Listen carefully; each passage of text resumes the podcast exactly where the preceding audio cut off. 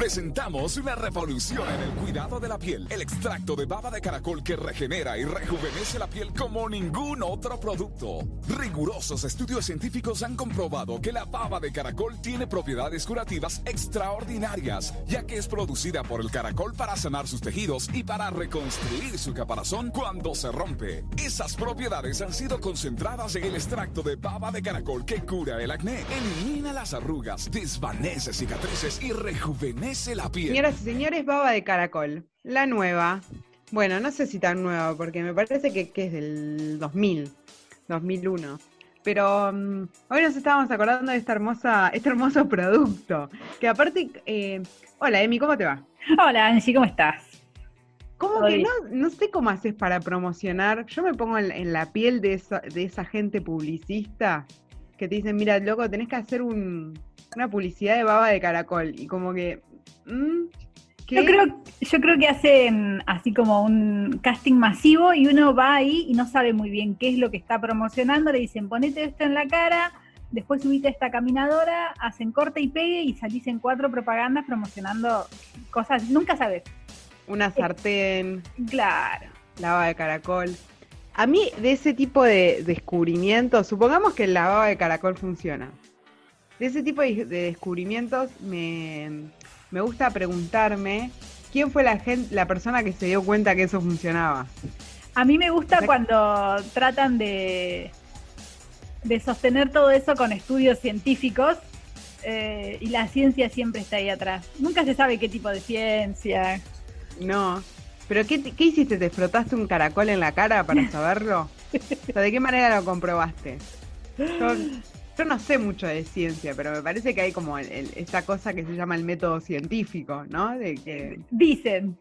deberías comprobar, ¿no? Eh, bueno, no sé, no sé. eh, Era, es- nos estábamos acordando de, de ese producto maravilloso. De todas maneras, ¿cuál es tu producto de Sprayet o de TV Compras preferido? El, el mío preferido es eh, esa manguera que saca toda la mugre, tipo una presión, Sí. pero que tenés de todo, como te, te limpia todo, no te hace el desayuno de casualidad, me encanta. Me encanta, me encanta, me encanta. A mí, eh, mis productos preferidos son todos los que mm, los que te ayudan a hacer ejercicio, porque se Sí. pliegan y se guardan bajo la cama. Bajo la cama siempre. Me encanta que, que sea tan fácil de, de solucionar, porque vos ves un coso gigante y decís que dónde me, ¿Dónde me lo ensarto ese caminador con escalera, con coso para brazos, qué sé yo, bajo la cama. Bajo la- pero a mí esa- la cama. esas camas me da la sensación de que están elevadas 50 centímetros sobre el piso porque no hay forma de que eso te entre. Ahí Claro, te entra en la parte de abajo de la cucheta, básicamente. Sí, incluso yo he visto caminadoras que son muy endebles, como que yo no sé si me animaría a correr en esas caminadoras porque es donde aceleras un poco, te, te rompes una pierna, no sé. Para mí ver Sprayet eh, fue el ejercicio de, de mi, de mi infancia. Eh, cuando los días que faltaba al colegio era a la mañana el único contenido que había era Sprayet. Así que tengo muy bellos recuerdos de, de todos los productos Sprayet. Porque acordate que estaban tipo, yo me acuerdo el, el sábado a la mañana. Tipo, el sábado a la mañana te Sí. despertabas, desayunabas, no tenías más nada que hacer. Bueno, mirabas tele y te capaz te colgabas 30 horas mirando Sprayet. A mí siempre lo que me, me- me indignaba mucho era lo fácil que se le solucionaba la vida a esas personas. Porque viste que era tipo como un- una persona que era, no sé, gordo y, y sin pelo, y se ponían la caminadora esa, y como que de golpe era Brad Pitt el chabón. No sabías cómo, Sí, no, pero la, la construcción de esas imágenes del antes y después eran hermosas porque vos decías, acá hay algo más. O sea, esta persona no, no, no es que tiene abdominales de golpe, además se para derecho, sonríe y lo maquillaron. Como que eh, vos sentías que había algo ahí que hacía ruido, pero bueno, no. a mí me encantaba como la escena, como muchas tenían la escena final en la que el, el tipo ex gordo calvo actual, eh, Brad Pitt, eh, como que contaba su experiencia y siempre tipo terminaba con una música de fondo, una escena de nada, 10 segundos donde apareció una mina despampanante y lo miraba y se miraban. Y era como, ¡ah! encima se, tipo se levantó esa mina, o al revés con, con una mujer. Era como, todo así como indicios de que además te va a ir bien en el amor.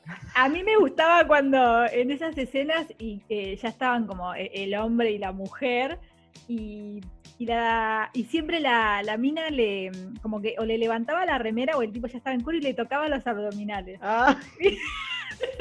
como, mm. ay, no, no, qué impresión. Qué hermoso, qué hermoso. Me encanta eh, de estas publicidades el concepto de salvó mi matrimonio.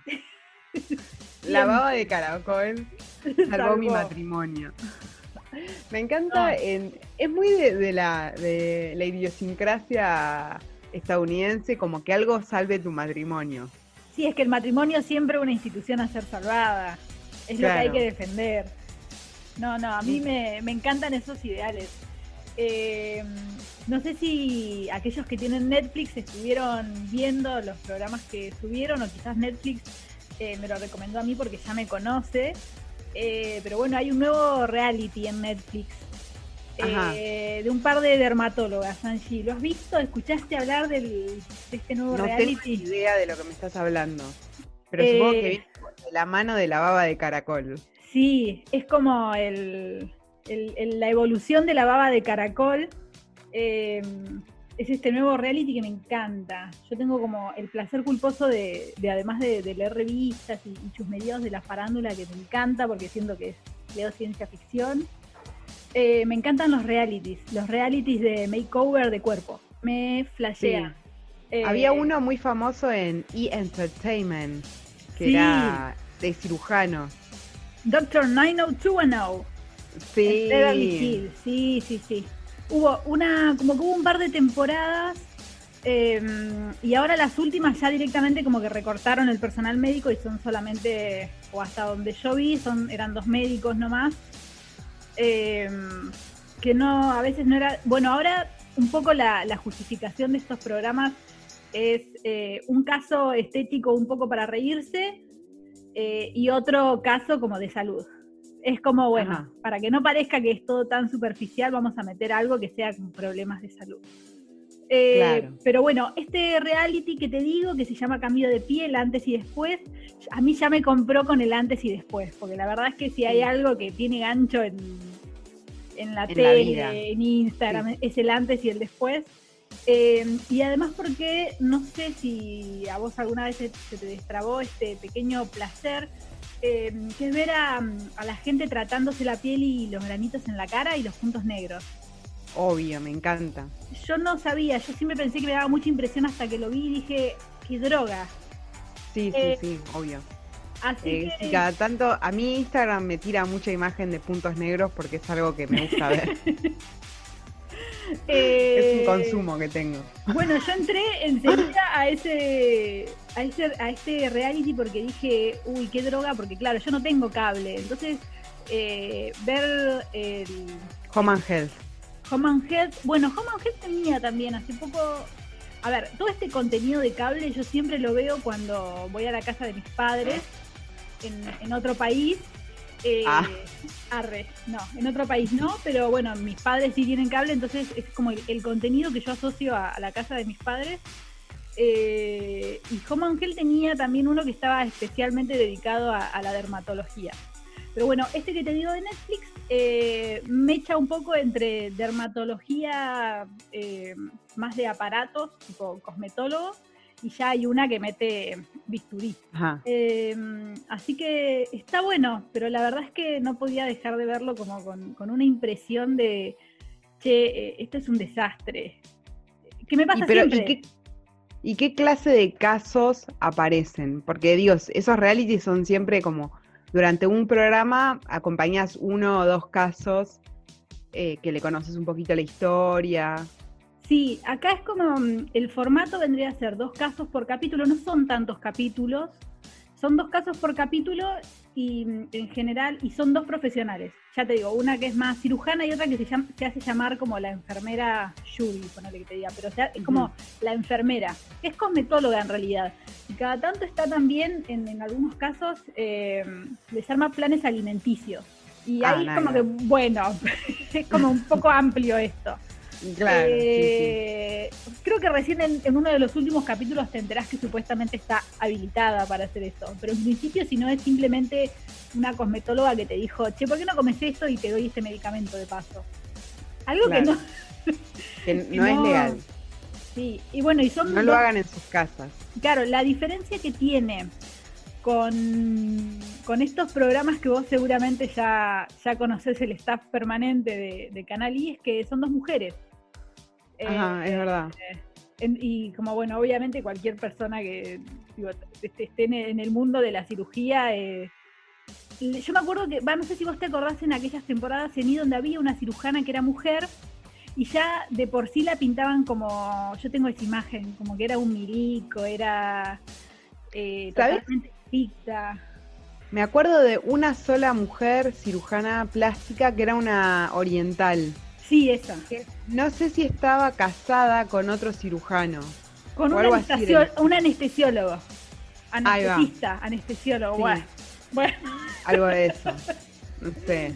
sí, sí, sí. Que venga un, estaban- un anestesiólogo a hacer una columna si quiere que pronunciemos bien su Si quiere que profesión. pronunciemos bien su profesión, que no bueno, Eh, pero eso, eran todos chabones. Me acuerdo de uno particularmente que era mm, eh, karateca o algo así, que hacía como Sí. flexiones de brazos antes de entrar a la cirugía. que era, y que era muy sensible. Era como un Ken.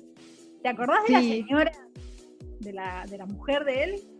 Una rubia esquelética. Muy delgada, con, con claros problemas en relación a su cuerpo. Sí. Eh, muy claros. Como que aparte todo el tiempo yo recuerda, recuerdo, mm, como tengo imágenes de ella quejándose en su casa como que soy una ama de casa aburrida porque lo único que tengo que hacer para mi casa es cuidar a los pibes.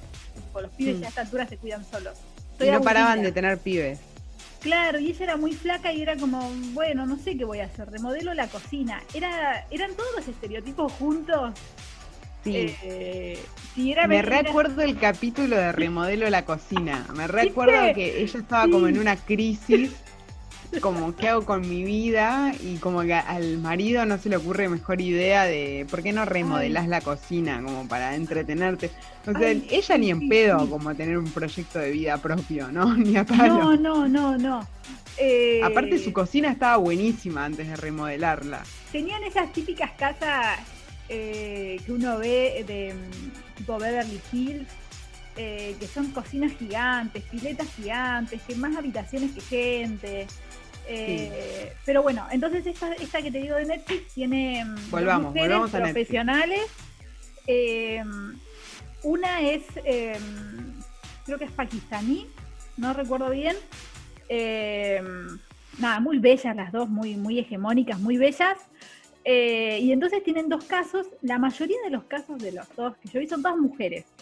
Y ya es como que le eh, empiezan con una apuesta fuerte en el primer programa, porque una de las primeras historias que yo imagino que, que- que tiene como objetivo sensibilizarnos es, eh, es básicamente una mujer eh, que sobrevivió, a- sobrevivió a un intento de femicidio.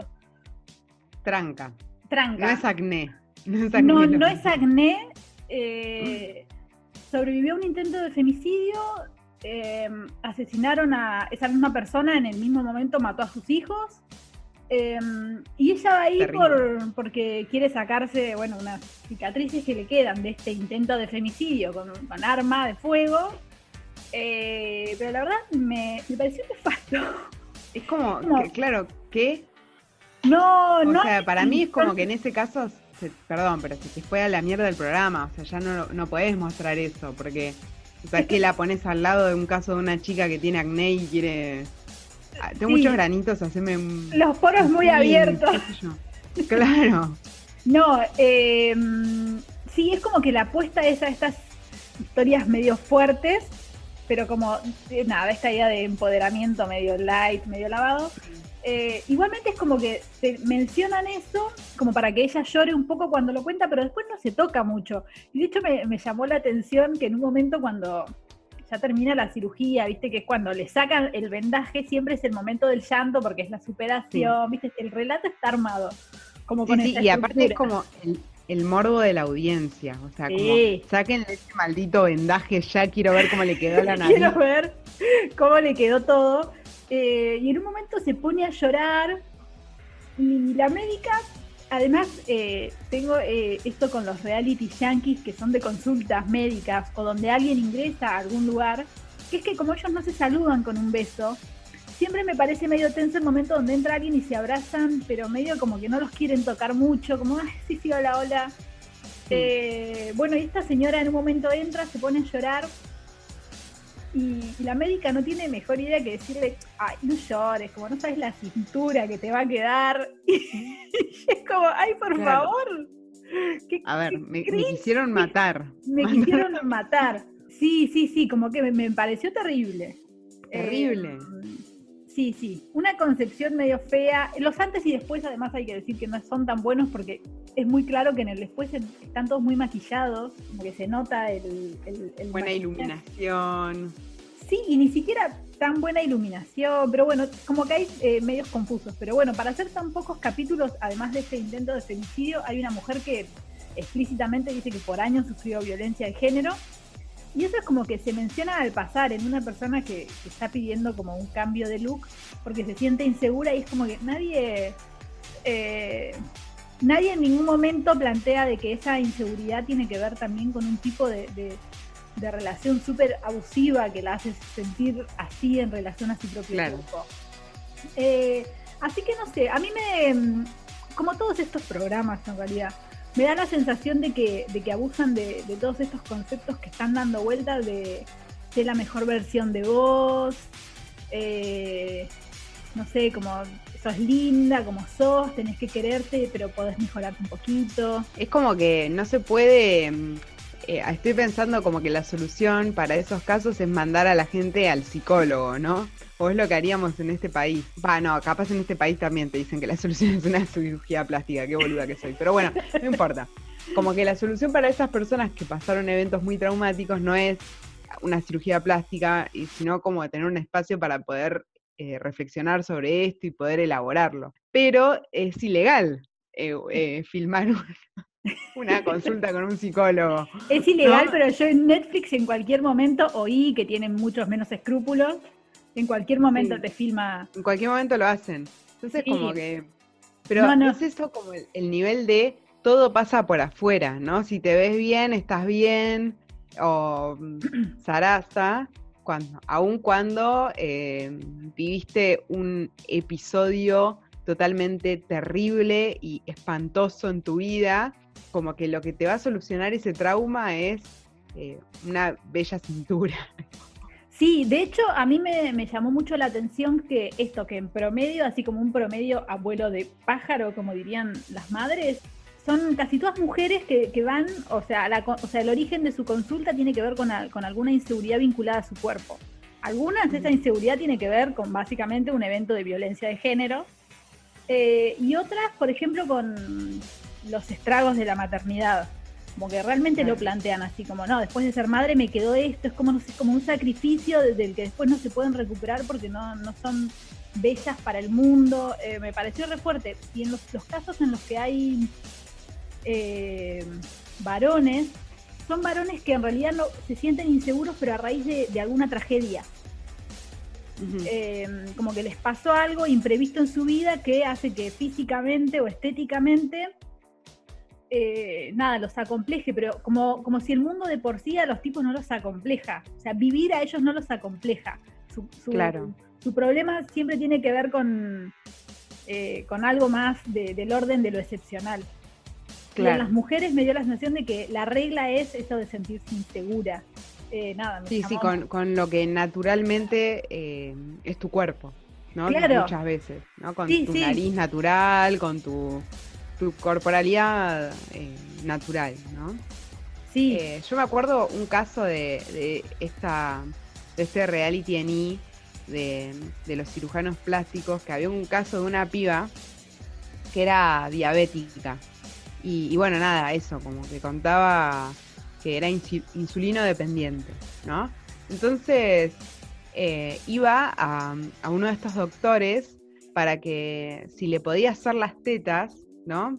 O sea, agrandarle el, tamaño de las tetas para ella poder eh, esconder el, cosito de la insulina en el corpiño. Y era muy rebuscado. O sea, eso se soluciona con una riñonera, no sé. ¿Me explico? O sea, ¿cómo, cómo puede ser que ese haya sido el, razonamiento? O sea, o, qué sé yo, no sé, que ahora querés tener las tetas más grandes. O sea, está bien que es tu deseo. Pero era muy rebuscado. Al punto de que me acuerdo de ese caso, como, ¿qué? ¿Qué, qué, estás queriendo hacer? ¿Qué le pasa? Eh, mm. sí, a mí todo lo que son los programas estos de, transformación del cuerpo, pero además de transformación en el sentido no es que te cambie el guardarropa, que a mm. veces esos programas también tienen su nivel de violencia, pero digo estos que son básicamente la intervención directa sobre, sobre el cuerpo, a mí me generan como muchas, como, no, sé si contradicciones, pero sí me, disparan a pensar eh, un montón de cosas en relación a, bueno, hay gente que... Eh, evidentemente como lucha con, un montón de cuestiones de, del nivel de, lo físico, que para ellos una operación es un montón y significa un montón y qué sé yo. Y de hecho, creo que habíamos hablado la otra vez que Darío Z planteaba esto de que, bueno, operarse y modificarse el cuerpo forma parte de las posibilidades que tenemos. Em, y que eso de por sí, si responde a tu deseo, bueno, no, no está mal. Eh, pero bueno, al mismo tiempo es súper eh, violento. No sé, digo, es una intervención. A mí me. No sé, no sé por qué disfruto tanto ver que le abran el cuerpo a la gente, siendo que yo voy a un hospital y me desmayo. Eh, pero bueno, me, despierto un montón de preguntas en relación a eh, de, hasta qué punto uno termina. No sé, es como que yo. No sé. No sé, siempre termino en esto, no sé. No sé qué pensar. Igual eh, también hay como toda una estructura del reality que, que, nada, que nos engancha, sin duda. Eh, querés verlo, o sea, empieza la historia, cómo la van narrando, después en el caso de los cirujanos te mostraban la cirugía y la mirábamos por la tele, o sea, no había mucha vuelta. Eh, como es, y entonces es, algo de eso, como que el, el reality te engancha. Mi reality preferido en el mundo es vestido de novia en Home and Health. Me encanta, me encanta, podría hacer maratones eternas. Eh, de, nada, de esa basura que es eh, como niñas eh, yendo a comprar el vestido de novia rodeadas de gente, el debate familiar en torno al vestido, ese indicador que, que tienen de de si lloro frente al vestido es que es ese. Ay, me encanta. Sí, sí, sí. Que, pasa mucho, es tremendo, es tremendo porque vos no lo podés creer como, no sé, le dan tres vestidos iguales y al tercero en una la loca se larga a llorar. ¿Qué pasó? Y es que la flaca encontró el vestido, o sea, esa es, la forma de darte cuenta que ese es tu vestido. Y además, me encanta. Lo que tiene, lo que tiene de interesante es que no sé si se usa mucho acá, pero como que es el recuerdo que tengo de los dos casamientos de los que fui en mi vida, es que em, acá se usa mucho el, mandarte a hacer un vestido, que medio te lo diseñas vos, ¿no? Con una modista. Bueno, también hay otras que se lo compran, pero como que está, todavía existe ese rubro de la modista que te hace el vestido, ¿no? Y que está buenísimo. Eh, pero ya ya están hechos, ya tienen el, canutillo bordado, ya están hechos, entonces vos lo ves entero al vestido. A mí me gusta cuando le eh. ponen broches atrás y todo eso es como que te va a entrar o te va a entrar y, sí. lo hacemos, o sea, si este es el que te gusta, después lo acomodamos, pero ese va con vos. Va con vos y, bueno, nada, y que capaz eh, van como las novias locas que dicen, ay, yo quiero un vestido, no sé, rojo, y tienen, ¿no? Como este mismo, bueno, en rojo, es decir, pero si son vestidos de novia en Estados Unidos, son todos blancos. No, no, tienen ese en rojo, es decir, bueno, el capitalismo. Bueno, pero tienen toda esa lógica, em, va, no sé, eh, como me parece que, la, cultura norteamericana tiene como, como una construcción alrededor del casamiento que incluye no solo el casamiento, sino la previa, porque digo, lo mismo que el baby shower acá, eh, la, la, idea de comprometerse, del compromiso, del pedido de mano, es algo que no, no sé si era muy autóctono nuestro, digo, pero se fue como medio trayendo acá, pero no, es eso, no sé si hay una gran cultura del casamiento, como toda esta fiesta de, O por lo menos en mi clase social no se usa. Yo sé que en otras clases sociales el casarse es muy importante. Digo, tener 30 años y no estar casado, para cierta clase social, cierto nivel, es como medio que, mmm, ¿qué estás haciendo que no tenés pibes y no estás casado con, con alguien? Claro. ¿No? Eh, sí. Pero también, bueno, es, eso es cultural, pero el, nivel de, involucrar tipo a toda la familia en ir a ver tu vestido de novia. Eh, como que hay una cuestión ahí eh, donde, bueno, hay muchas que van, qué sé yo, con la madre y las hermanas, pero hay un par que tipo el papá, el tío, el primo segundo, ¿viste? Como son los campanelli mirando el vestido de novia. esa gente no tiene nada mejor que hacer que estar ahí como mirando a ver cómo cuándo llorás cuando te pones un vestido de novia. ¿Cuándo va a llorar esta boluda? Dale, no tengo todo el día. Em, sí, sí, sí, o sea, y además son esas cosas que evidentemente son diferentes como construcciones culturales respecto del casamiento en este caso, porque em, sinceramente em, vos o yo podemos casarnos, ponele, ponele que, Ponele, sí. hiciésemos, ¿no? Pero ponele, y te vas a con un vestido de novia, ponele. Yo no junto dos personas para ir. Me sacan cagando. Me dicen, Angie, es martes, hay que trabajar. ¿De qué, vestido estás hablando? ¿Me pagás vos? La sube, ¿no? no, peor sería, peor sería que, que, digas, Emi, este es tu vestido de dama de honor. Es como, Angie, andate a cagar. ¿Qué, te pasa? Angie, ¿qué, te comiste? Basta de ver Home Angel, Angie. Inspiración, eh, ¿cómo se llama? Algodón de azúcar rosa, ¿viste? Porque es mucho ese estilo. Es todo rosita, lila. Sí. Bordeaux. Y aparte, si no te lo pones, no sos mi amiga. Y si te queda para el orto, te jodés. No, no, no. Me encantaría ser la amiga a la que no convocaron a Dama de Honor y es como, che, ah. pensé que éramos amigas. Pensé que estaba todo bien. Yo no entiendo cómo es esa lógica, como vos te tenés que pagar ese... Eh, no sé, ponele que vos tenés un montón de amigas y un montón se casan. ¿Qué pago? ¿10 vestidos de Dama de Honor? ¿Dónde me los meto después? Claro. Eh, aparte son siempre, son siempre horribles y no favorecen a ninguna. No, son, son feos es feo, es todo feo. No, agradecemos que no forma parte de nuestra cultura eso. Sí. Igual tengo una anécdota muy buena eh, de una amiga, no sé si se puede contar anécdotas de gente que conozco. Bueno, ya fue una amiga, no voy, a, decir el nombre, que tuvo un casamiento en Argentina y ella tenía que hacer de dama de honor. Y fue toda la secuencia así, tipo, te tenés que poner un vestido, o sea, toda la secuencia de dama de honor, pero eh, en Argentina, en el tercer mundo. Y em, bueno, casamiento por iglesia, toda la secuencia, y lo gracioso fue que em, esta amiga que, sabe que no se quiere casar, le dijo a, la mamá, le dijo, mira, tengo el casamiento de fulana, voy a ir de dama de honor, si me querés ver entrando a una iglesia con un chabón, es tu oportunidad. Es tu momento. Es la única vez que lo voy a hacer. Bueno, la cuestión es que fueron todas las madres de las damas de honor. a sacar Porque era esa la secuencia. Tenías que entrar del brazo con un. ¡Ay, qué raro! Con un hombre de honor, no sé cómo se llama, un caballero de honor. Em, eh, no sé cómo se llaman. Eh, no sé, los, No, no sé.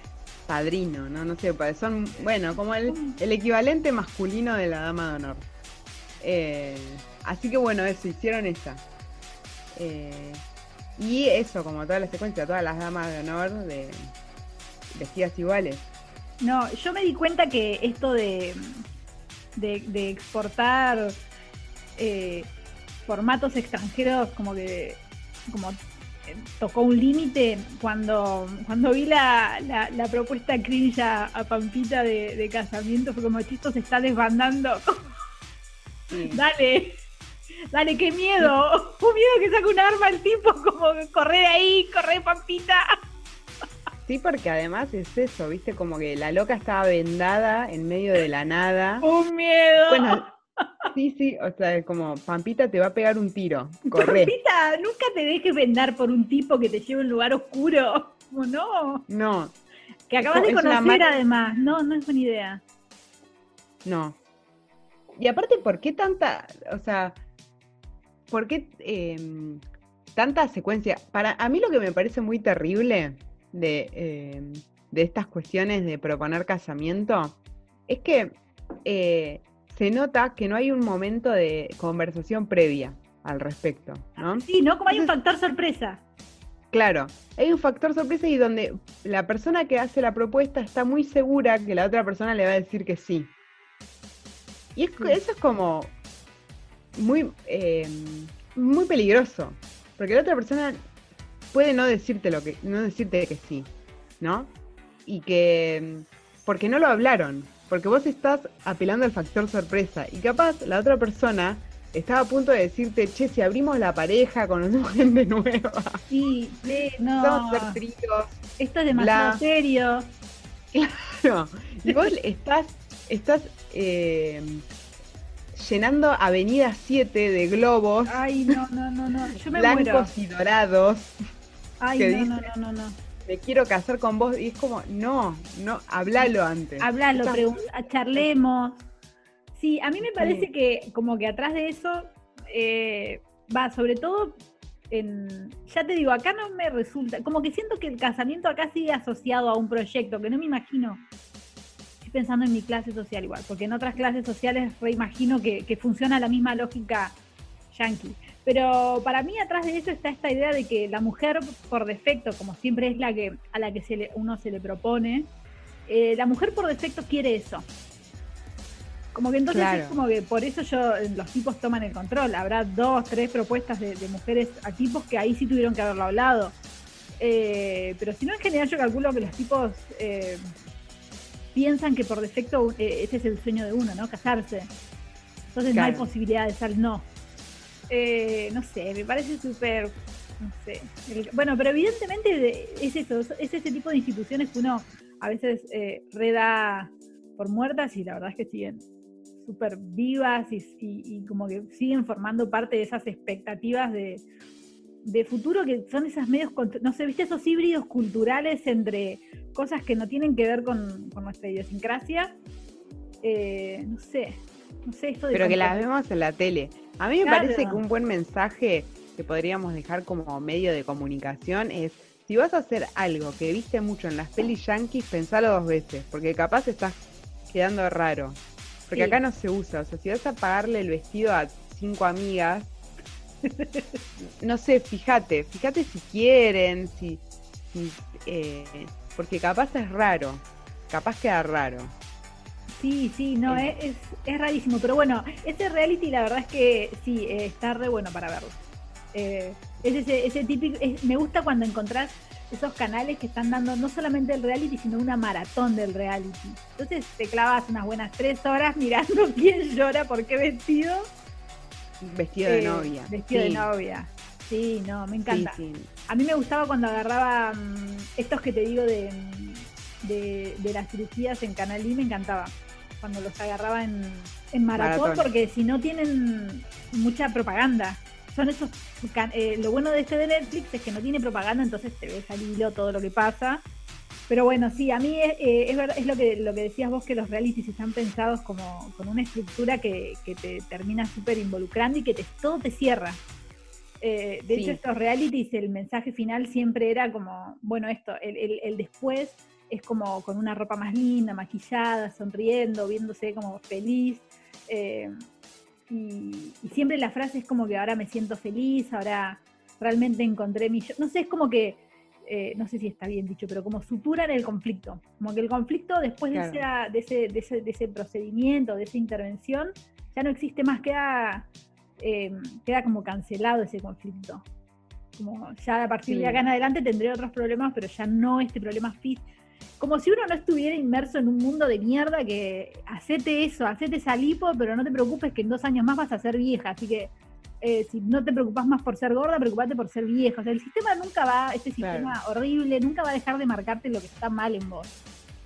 Estoy pensando que vi el reality siguiendo con el tema de eh, arquitectónico del que hablábamos la vez pasada. El que sí vi en Netflix es el de la Tiny House eh, que te eh, que vienen dos, dos chongos que te renuevan tu o te arman tu tiny house, ¿no? Eh, las tiny house son esas como especie de casas adentro de un contenedor. Una especie de casa rodante, no sé. Son contenedores en general, sí. Tal cual. Bueno, pero que, eh, bueno, son muy, muy pequeñitas eh, y que siempre como que tienen, es siempre igual y te engancha mucho porque al principio el drama es que tenemos que terminar esta casa para dentro de dos días, una cosa así, y que, y que el apuro, viste, es algo que es removible, como por ejemplo, porque tenemos que, viajar en auto a tal lado, a Atlanta, ponele. Pero, pero si te vas en auto, o sea, de última lo postergás, no es que tenés un vuelo. O sea, ¿qué pasa si llegas un día más tarde? Pero siempre hay como algo, y además van a ser el bebé. Siempre como que hay un bebé ahí en camino. Siempre que se van a embarazar. Y había uno muy gracioso de una chica que, em, bueno, tenía una historia de vida en la que se había alejado de su padre, ¿no? Y resulta que su padre era constructor de estas tiny house y ella quería una. Entonces se acerca y vienen estos chongos a ayudarle a armar, ¿no? A, armar esa casa. Y eh, bueno, lo, cómico era que em, la idea de armar esta casa era recomponer la relación padre-hija. Y por supuesto que terminan eh, amigados. Entre Nunca pagar una terapia. Sí, claro. Y, amigados al final con la Tiny House. En la escena, eh, tipo te lo resumo así nomás, peor actuada de la historia. Eh, es la escena más nerviosa de la historia porque claramente no hay vínculo entre ellos y están diciéndose padre e hija como, ay papá, te quiero, yo también, y un abrazo así como muy nervioso, muy a lo lejos. Estuviste ausente estos 30 años, pero te perdono por no pasar nunca la puta cuota alimentaria a mi madre, que tiene cuatro trabajos. Sí, tal cual, tal cual, que no la conozco porque se la pasa laburando para mantenerme. Pero es, eso, como, es muy, em, qué sé yo, eh, quizás si lo mirás con, los ojos de, la cultura yankee, nada, como que no, no pasa nada porque un abrazo es así. Pero, pero acá que que nada, que somos un poco más pegote o un poco más franeleres. Eh, como que ves ese abrazo y decís, ay, están como muy lejos y no, tienen cara de haberse perdonado. Acá no hubo reconciliación, a mí no me mienten. y que de hecho es eso, como, eh, no sé, no hablo con mi viejo hace 30 años y le voy a, voy a hablar y pedirle perdón o, decirle que lo quiero enfrente de las cámaras de Netflix. No. bueno, pero para mí hay como toda una, hay como toda una educación a partir de, del reality. No sé, como que yo veía este que te digo de, Netflix, em, como súper cómoda las personas ahí en el formato reality. No sé, yo me imagino que así como nosotras, digo nosotras porque somos básicamente las mujeres, las que nos criamos viendo Utilísima con nuestras madres, o sea, Utilísima cuando nosotros éramos chicos era un canal como que nos formó, digo, es, muy probable que muchas de las que cocinemos ahora, a veces hablamos en voz alta diciendo la receta. O imaginamos que eso es un reality. Digo, para mí eso es una forma de, educarnos. Pero bueno, para mí estos están reeducados en el, en el formato reality. Y además, como que a mí los reality me, no me gustan tanto. O sea, no me gustan todos los realities. Me gustan estos que tienen que ver con transformaciones. Eh, no me gustan tanto los realities de gente haciendo como, fingiendo situaciones el, el 100% del tiempo. Esto de nada, no sé, estamos atrapados en una isla, a ver, a ver, cojan, ¿viste? Esos reality no me. claro, esos no me llaman tanto la atención, pero estos que tienen supuestamente una cuota de realidad, porque básicamente, no sé, o, estás haciendo intervenciones quirúrgicas en el cuerpo de alguien, así que imagino que mentira no es, o, o, estás tirando una casa, o estás construyendo una casa, no sé, como que para mí eso guarda una cuota de, de realidad, pero son, son rarísimos. Es eso, es como que anulan el, conflicto o te cuentan de esos conflictos de manera tal de que eh, en este relato tradicional que hay un comienzo, un nudo, que es donde no llego a tiempo, no me hablo con mi papá, no, no llegan los insumos, cual, cualquiera sea el, conflicto y, la resolución final en donde todo es hermoso. Sí, se eh, el problema completamente. Sí, y, pero también tienen esa, esa liviandad de nunca a ver, no le vamos a pedir que son realities, ¿no? Son, son la, televisión basura en su máxima expresión, pero digo, no sé, yo eh, cuando vi el, en Netflix eh, estos casos de las tiny houses, en realidad es como que lo que yo me puse a pensar es, lo que me puse a pensar, no, cuando me puse a investigar es como, bueno, ¿por qué está tan de moda esto de las pequeñas casas, eh, de los hogares pequeños? Bueno, porque hay un problema inmobiliario básicamente. Nadie puede acceder a una vivienda propia en, las condiciones regulares porque, porque resulta imposible. En, Estados Unidos, digo, y acá también, uno también podría pensar, bueno, es imposible, obvio, me hago una casa rodante. Vamos, a, vamos a decorarlo como para que esto se venda, pero básicamente lo que estás hablando es que hay un problema inmobiliario y la gente no puede acceder a una casa propia ni aunque nada, incluso y incluso haciéndose esas casas en contenedores va a terminar endeudada hasta las bolas porque tiene que tener un terreno por lo menos para poner esa casa. ¿Qué la vas a poner acá? Es una calle 7, Claro. Eh, y lo mismo con, con estos realities de, de transformaciones del cuerpo. Como que ponerle que se modernizan un poco porque dicen, bueno, tiene que ser la mejor versión de vos, voy a tratar de no dejarte la cara de un gato, ¿viste? no es que te voy a inyectar, no sé, grasa en el pómulo, te voy a dejar natural, nadie se va a dar cuenta, pero lo que hay detrás es eh, básicamente tratar de responder a, unos estándares que son imposibles. Eh, y que hay casos que más que, más que eso necesitan terapia o, o tratamiento. O... A mí me llamó mucho la atención que digo, en promedio, para hacer tan pocos capítulos, que haya dos casos de, violencia de género súper explícitos, no hagan referencia a eso, a, por qué terminan en, un reality, eh, cuando explícitamente están diciendo que, su seguridad eh, fue como destruida por un tipo en este mundo de mierda, no sé. Claro. Igual yo pienso que el 90% de la población yankee apareció en un reality. Sí. Como que es, el Estado que falta en algún punto. Es como el servicio de salud, todo, todo pasa por ahí, ¿no? El, em, no sé, el que te hace la casa, el Ministerio de Vivienda, de Hábitat. Es un poco. De salud. Claro, la tele es el Estado, está bueno pensarlo. Porque. Posta, o sea, o, y, pero sí es, como una cuestión ahí muy, muy conductista. Por ejemplo, mi madre es muy fanática de los realities, eh, estos acumuladores o eso, personas que, o, tacaños extremos. Eh, y que vienen dos personas para ir al supermercado. Que nunca supe qué era, porque acá no, no hay esa lógica, no existe acá, pero siempre fue como, juntan tickets, como quiero, quiero juntar tickets. Ese, ese es preferido mal de mi madre, como el quedarte mirando a ver si llega con los tickets si no se le vencieron los tickets, qué va a pasar con los tickets.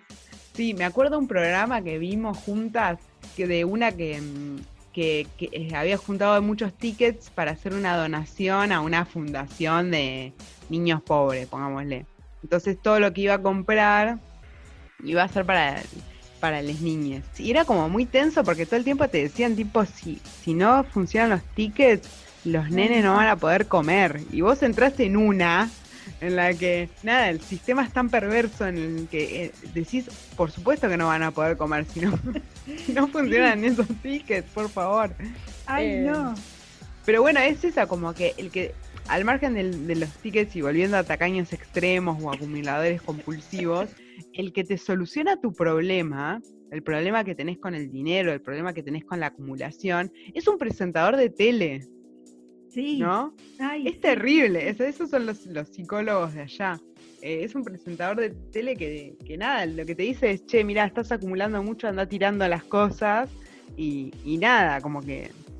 Eh, no, como que no, eh, reflexionás sobre qué problema tenés vos con los objetos, sino como... Sí, con tu consumo de objetos. Anda tirando.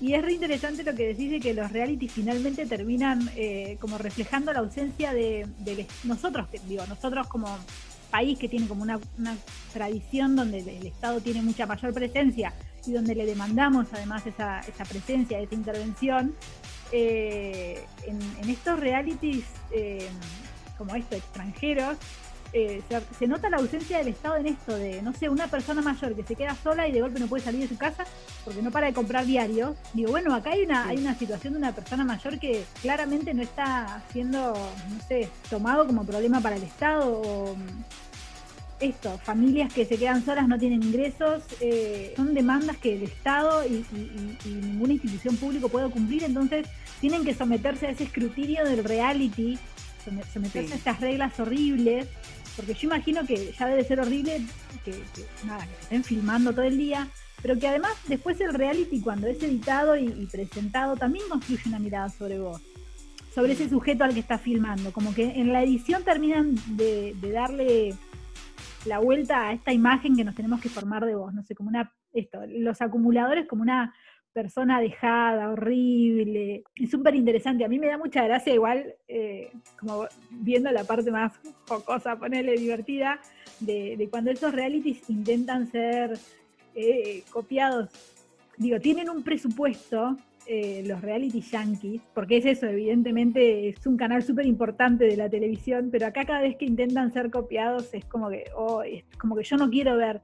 Eh, en alguna época creo que en Canal Volver todavía se ve el programa este donde operaban gente, que no me acuerdo, Claribel Medina habrá estado involucrada. Transformaciones. Eso. Sí. Yo la verdad es que no quería ver una operación ahí, me daba un miedo que muera alguien. como que no me daba seguridad, nunca me... sí, porque tenés el filtro del, tercer mundo, como acá puede fallar algo. acá puede fallar y va a fallar. Acá la queda, la queda, la tetas nuevas la queda. Así que... pero, pero sí, sí, me da esa sensación de querer, querer emular ese nivel de, esa tradición de realities que, que no tenemos, no sé, por lo menos con estos realities que implican siempre cosas súper extremas. No sé, Gran Hermano es básicamente encerrar gente, ponerla en un corral, pero ya cuando hay que poner más, hay que bajar la tarasca, peligro. Sí. ¿Qué em, reality de estos de Home and Health, de estos que, podemos ver eh, yankees, crees que falta en este país o que se podría hacer una versión argenta de es, nada, de, de esas historias? Ay, estoy pensando porque en realidad hay un montón de realities nacionales que son difíciles de conseguir y ya están hechos. Sí. Lucky Ladies. Ah, ¿te acordás? Ay, Lucky Ladies es una droga. Pero bueno, eh, un reality. Claro, como, la vida era la vida de mujeres eh, ricas argentinas. Claro, mujeres ricas argentinas con problemas de mujeres ricas.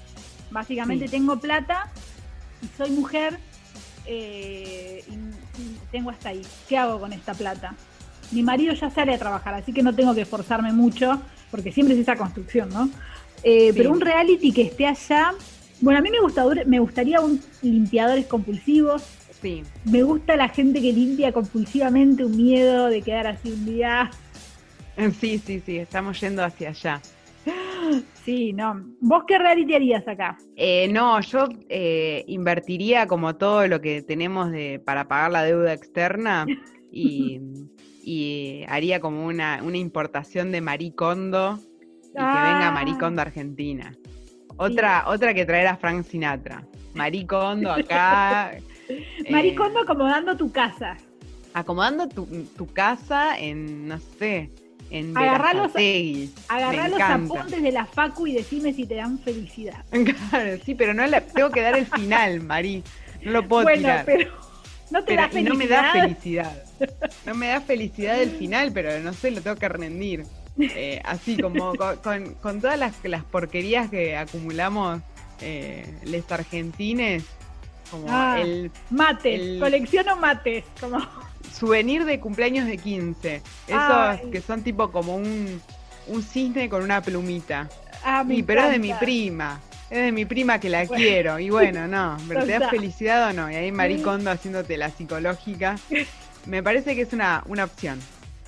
Bien, me parece bárbaro. Hay que, hay que tratar de importar más formatos de realities. Dale. Vamos a hacer una lista. Nos vemos. Adiós. Ay, le acabo de descubrir un chivo a. ¿A quién? Hay que un día hacer como el, volumen 2 de reality. Y entonces la gente en las motitos con mirando los tickets.